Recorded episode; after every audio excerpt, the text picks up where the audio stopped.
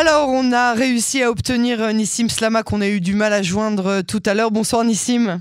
Bonsoir, bonsoir, je m'excuse, il n'y avait pas de réseau. C'est ce, que, c'est ce que je me suis dit et c'est ce qu'on s'est dit avec euh, notre euh, technicien. Du coup, on vous a fait attendre un petit peu. Merci d'avoir patienté.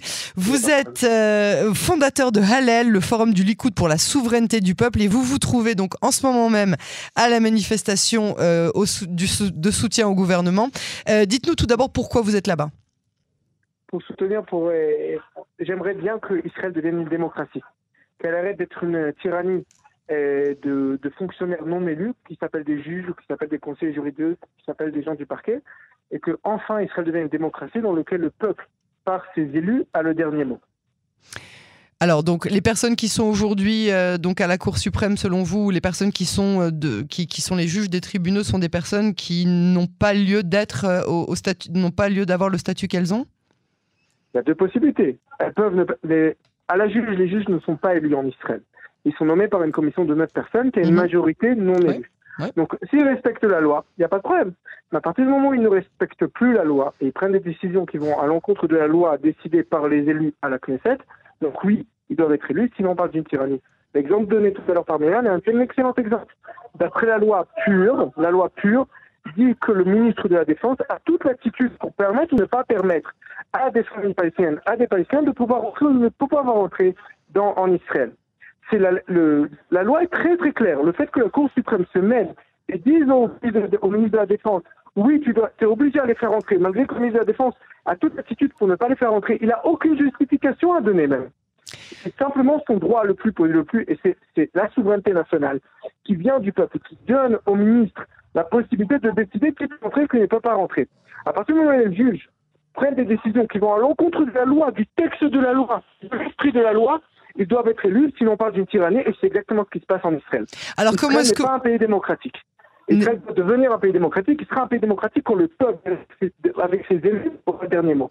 Et donc, les élus, certains d'entre eux n'ont aucune. Bon, attends, on va parler d'autre chose. Comment est-ce que vous estimez que les négociations doivent aboutir selon vous? Qu'est-ce qui doit vraiment changer et à quoi il faut surtout pas toucher? Ok, il faut à tout prix. Il y a deux, il y a deux eh, choses à vérifier. À tout prix. La première chose, c'est ce que j'appelle l'examen des infiltrés. Israël, on a euh, les infiltrés qui sont venus d'Érythrée ou du Soudan, etc., qui sont dans le sud de Tel Aviv. La Knesset a fait quatre lois différentes, par trois Knesset différentes, pour régler ce problème. Et toutes les lois et tout ce que fait le, fait le gouvernement et la Knesset pendant les 10-15 dernières années ont été empêchés par la Cour suprême qui a tout fait pour que ces illégaux restent en Israël et pourrissent la vie des habitants du sud de Tel Aviv. Donc la première chose à vérifier, c'est qu'une loi, quand la Knesset veut vraiment faire passer une qu'elle passe dans tous les cas, les juges ne puissent pas l'arrêter. La deuxième chose à vérifier, c'est que les juges ne puissent pas empêcher.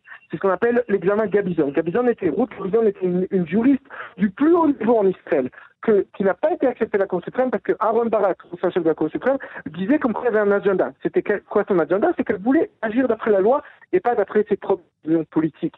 Et donc il a empêché de rentrer dans la Cour suprême malgré la volonté, la volonté des élus et malgré qu'on parle de quelqu'un qui était fait pour la Cour suprême. C'est la, raison qu'a invoqué, c'est la raison qu'a invoqué euh, euh, euh, le, le, juge Barak en disant que c'est parce qu'elle voulait respecter la loi qu'il ne la prendrait pas en tant que juge de la Cour suprême. Oui, c'est la raison. Il a marqué, il a dit de manière très claire, elle a un agenda.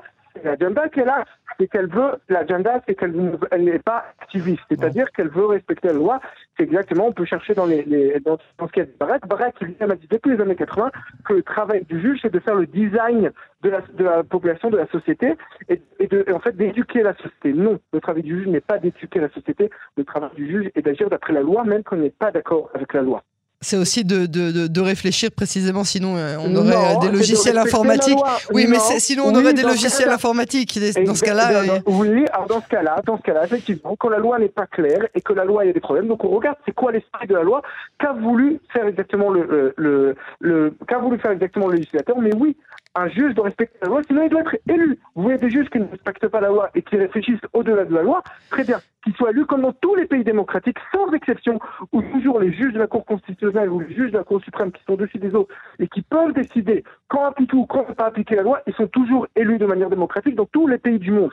Donc, vous voulez que les juges y fassent plus que respecter la loi et qu'ils soient plus qu'un logiciel sans problème. Donc il faut changer la manière de nominer les juges de manière à ce qu'ils puissent représenter la population, représenter les opinions de la population et ne pas être tout simplement un, un, groupe local du mérite à Jérusalem. Alors, bah, je vais essayer euh, de, vous donner, pendant que je pose ma prochaine question, quelques instants pour essayer de vous replacer. Je sais qu'il y a beaucoup de monde autour de vous, mais on vous entend de moins en moins bien et je voudrais vraiment qu'on puisse arriver à entendre ce que, ce que vous dites. Euh, est-ce que vous... Oui, oui, je, comprends tout à fait. Est-ce que vous comprenez l'inquiétude euh, des Israéliens qui sont contre cette réforme? Surtout, pas seulement celle des Israéliens, mais ceux des étrangers qui nous regardent. Je ne parle pas que des investisseurs et des économistes, mais des politiciens et des chefs d'État à travers le monde. Alors, je vais, répondre en deux, en deux côtés. D'un côté, du côté des Israéliens, je comprends absolument leur inquiétude. Ils voient le gouvernement, ils voient les, les, les les ultra-orthodoxes au gouvernement, et ils ont peur d'un pouvoir qui soit, ils ont peur d'une majorité qui va les écraser. Je les comprends absolument. Et c'est pour ça qu'ils trouver des solutions, euh, des solutions sur le long terme, où d'un côté on est un État démocratique, de l'autre côté on est libéral. Mais le problème, c'est que ces gens, ils ne comprennent pas qu'il y a une différence. Les résultats, et, la manière, le, processus, est démocratique. Le processus démocratique n'est pas une question de résultat, c'est une question de processus.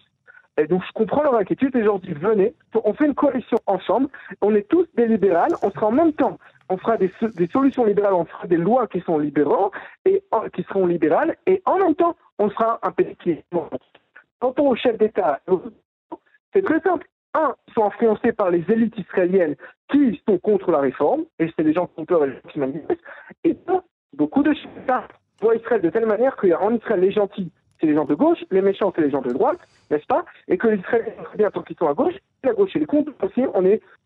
Et que euh, des pays euh, comme la France ou les États-Unis ou ailleurs voient Israël à travers le prisme de ce qu'on leur parle des élites israéliennes. Ils voient Israël à travers le prisme du journal comme Haaretz, qui est un journal d'extrême gauche en Israël, mais considéré en France comme un journal normal, pour lequel, duquel on apprend ce qui se passe en Israël. Donc, euh, le fait que qu'ils s'inquiètent, c'est très bien, mais au bout du compte, Israël est un État souverain qui doit décider par elle-même, par soi-même. C'est à nous de décider quel régime on veut. Est-ce qu'on veut un régime démocratique où les élus décident, ou est-ce qu'on veut un régime tyrannique comme celui existant aujourd'hui, où des juges non élus décident alors une des banderoles qu'on pouvait lire sur euh, et qu'on peut lire encore sur euh, euh, les, les, les, flambeaux des manifestants, c'est Ezra Soukbet, c'est-à-dire des, des, citoyens de second choix. Comment mhm. Comment De seconde zone. de, de, seconde, de seconde zone, voilà. À part un an et demi de gouvernement Bennett Lapide, Netanyahu a été au gouvernement depuis de nombreuses années. Pourquoi est-ce que vous donnez suite à cette victimisation Victimisation victimisation. Je vote pour le Likoud. Je vote pour la sortie des immigrants illégaux de Tel Aviv. Je vote pour la construction de nouvelles implantations en Judée-Samarie. Je vote pour non, on vous entend pas. Attendez, attendez, attendez. Il faut absolument que vous vous replaciez parce qu'on veut vous donner la parole, mais on, entend un mot sur quatre de ce que vous dites. Et... Donc j'ai dit, je vote. Entendez Très mal.